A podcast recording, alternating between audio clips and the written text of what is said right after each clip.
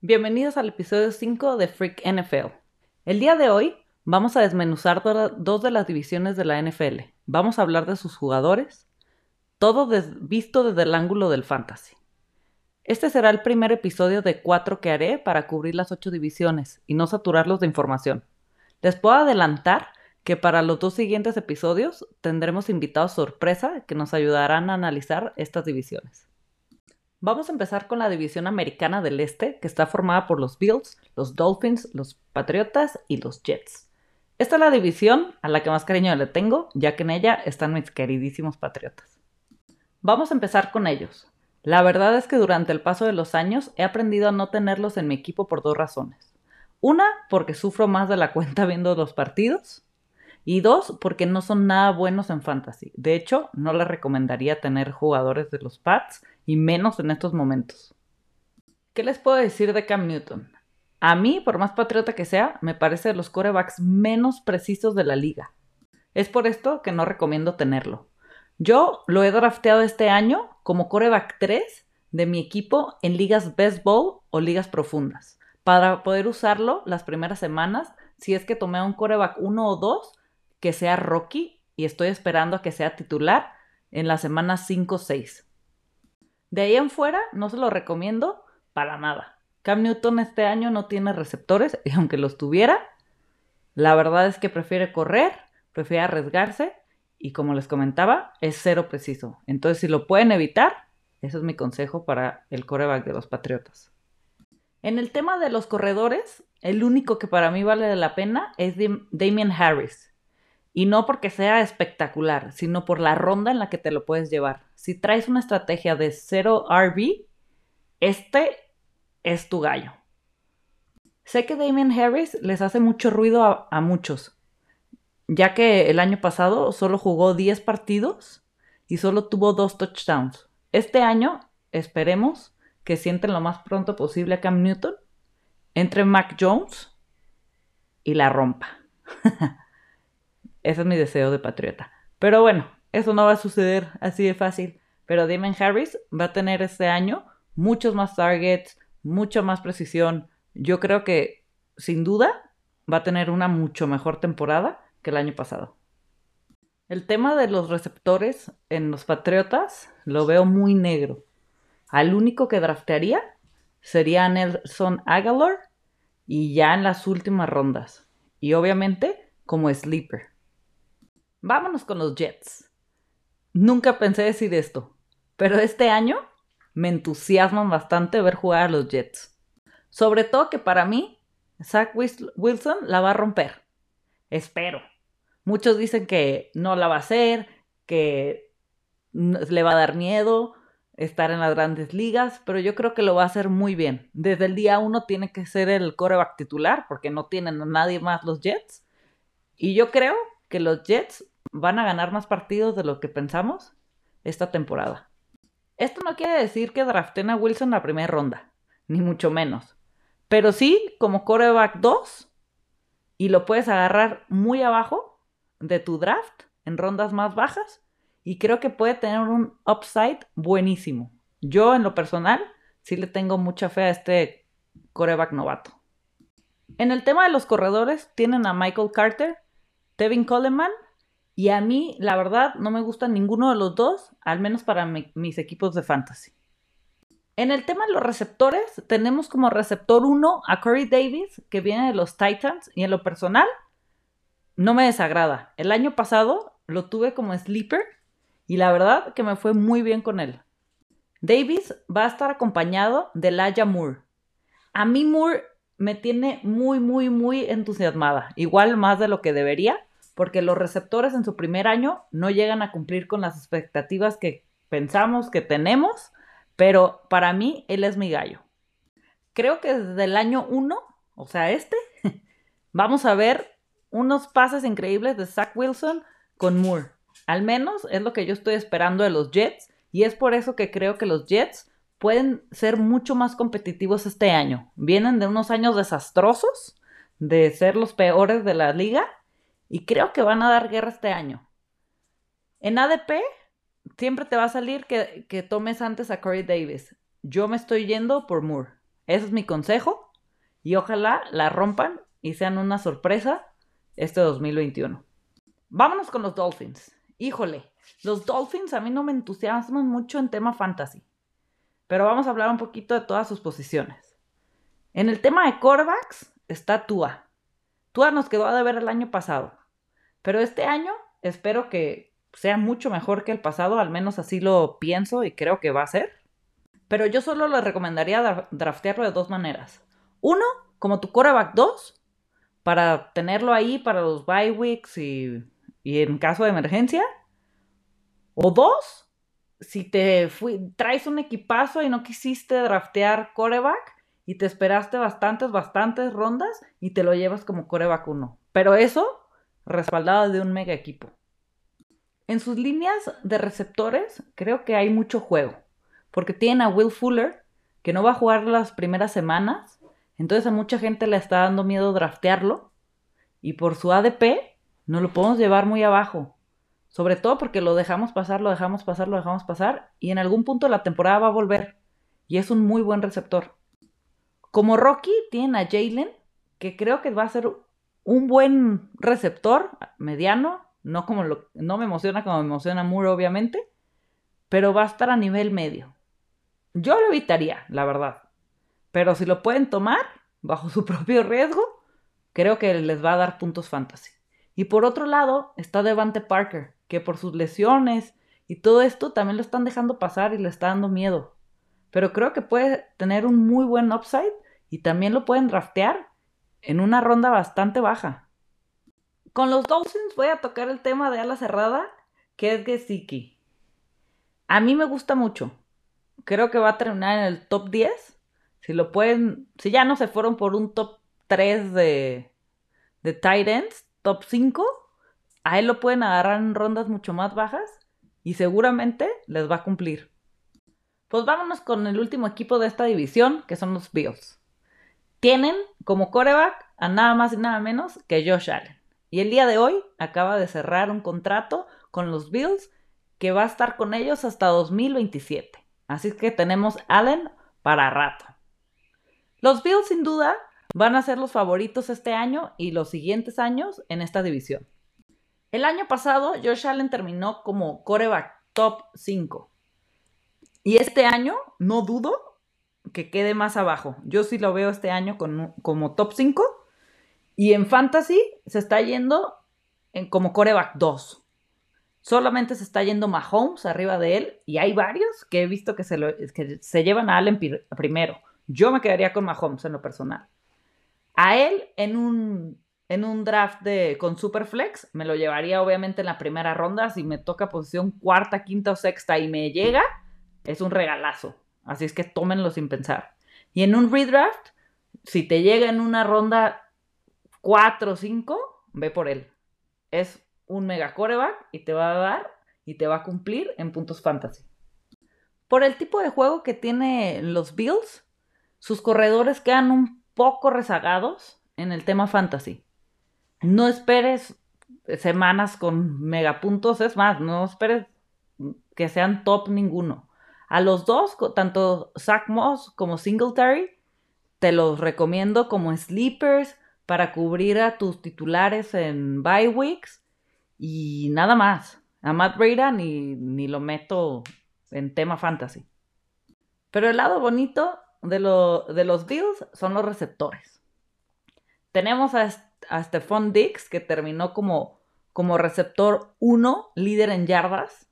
Y la verdad, a mí me encanta si lo puedes elegir en tu ronda 2, ve por él. Nada más están yendo antes que el Hill y Devante Adams. A mí Dix me gusta mucho y te vas a llevar bastantes, bastantes buenas semanas con él. El año pasado, si mal no recuerdo, tuvo nada más 8 touchdowns, que creo que este año va, va a superar ese número. Por otro lado tenemos a Cole Beasley, que como dice el buen Diego Lozano, vacúnate, Beasley. Que tenemos aquí ese problemita que no, no quiere vacunarse y con las normas de la NFL, su futuro está un poco incierto. A mí Beasley me encanta como sleeper, me encanta en el best bowl, pero bueno, vamos, esperemos que sí juegue este año y que nos dé unos buenos puntos en fantasy. También tienen a Gabriel Davis, que la verdad yo para fantasy no lo recomiendo. Y este año llega Emmanuel Sanders a sus líneas. También él es muy de velocidad, de pases largos. Obviamente no es el target número uno, pero como sleeper, muy, muy, muy abajo en ligas profundas, lo draftearía. Y bueno, como resumen de esta división, los Bills creo que la van a romper este año tanto en fantasy como en la división. Creo que van a quedar líderes de la división. Los Dolphins, híjole, todo va a depender de Tua. Este depende de lo que haga Tua, porque tiene, para mí tiene buenos receptores, nada del otro mundo, pero tienen con qué defenderse. Y como corredores tengo mucha fe en Gaskin. Van a dar guerra, sí, pero todo va a depender de Tua. En los Patriotas, híjole, aquí les voy a hablar más con el corazón. Espero que pasemos a playoffs. Espero que cambien rápido a Newton, que Mac Jones haga su trabajo y dé la sorpresa este año. Esas son mis predicciones y mis deseos. Y luego los Jets. Espero que los Jets, la verdad yo nunca había drafteado de ellos, o al menos los evitaba. Este año, si me, me dicen de esta división en quién crees que va a dar la sorpresa, son los Jets tanto en coreback, tanto en receptores. Y bueno, ese es el resumen de esta división. Vámonos a la que sigue. La AFC del Norte está conformada por los Ravens, los Bengals, los Browns y los Steelers. Aquí vamos a tener mucho de qué hablar sobre fantasy. Vamos empezando por los Ravens. Como líder de los Ravens tenemos a Lamar Jackson. Para mí es top 5, sin duda alguna. A mí Lamar Jackson para Dynasty, para redraft me gusta mucho. Es un coreback que corre, que pasa cuando debe pasar. Para mí es un must en, de corebacks. Mucha gente no le gusta, a otra gente sí. Pero el año pasado no tuvo sus mejores números. Aunque estuvo bien, un, un coreback promedio alto. Pero como hace dos años tuvo números estratosféricos, la gente lo comparó mucho. Pero yo creo que este año Lamar la va a volver a romper. Dicho esto, que Lamar corre mucho, sus corredores para mí, híjole, pierden mucho valor en el fantasy. Tiene a Dobbins, que la verdad tiene cuerpo, tiene velocidad y sabe romper claqueadas. De ellos es el único que tendría. Luego tiene a Gus Edwards y a Hill. Pero bueno, en tema de corredores, no me voy a meter mucho con los Ravens porque para mí el corredor número uno de este equipo es Lamar Jackson. Los receptores de Lamar son Marquise Brown, el Rocky Bateman, Sammy Watkins, que viene de los Chiefs, y vamos a hablar por igual de su ala cerrada, Mark Andrews. A Mark Andrews lo meto con los receptores porque lo usa al igual que a Marquise Brown e incluso un poco más. A mí, de los tight ends, es un top 5, sin duda alguna, Mark Andrews.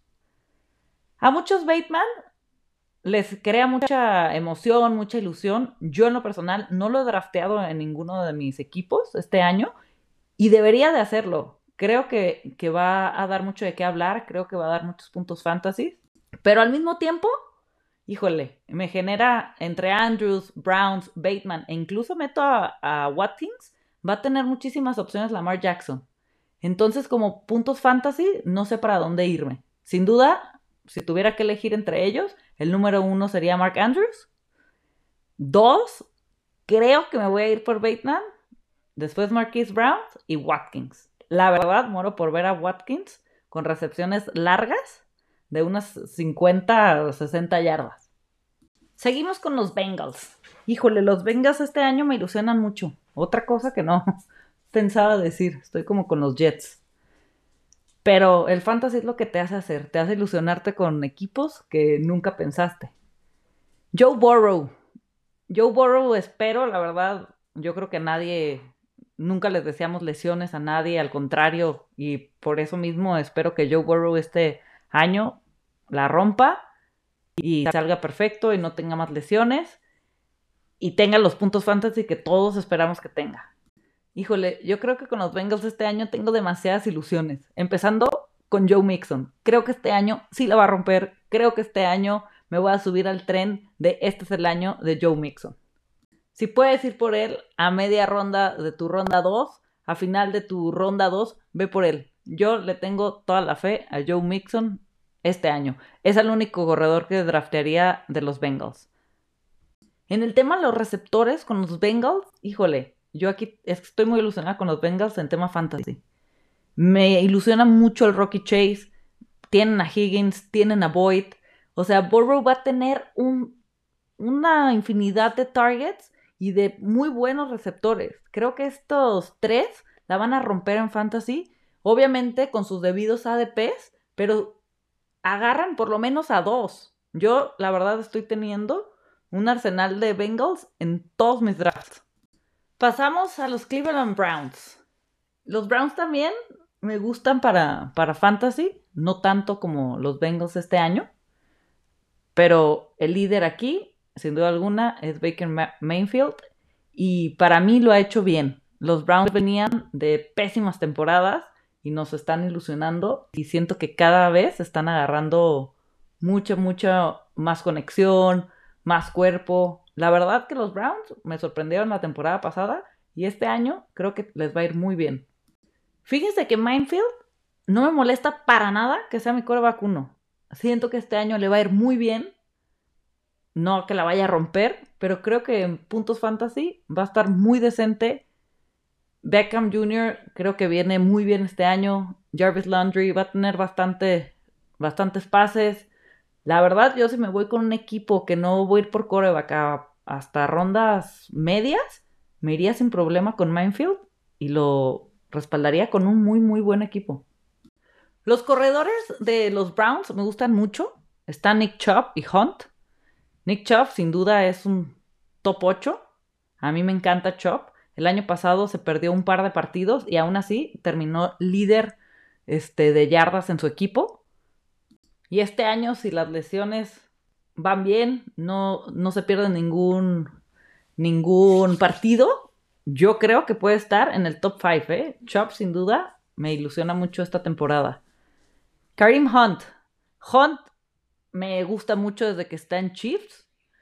En Red Zone se van con él por su cuerpo, rompe, rompe tlaqueadas y entra sin problema a la zona de anotación. Si pueden ir por cualquiera de ellos dos, para Fantasy, son una chulada.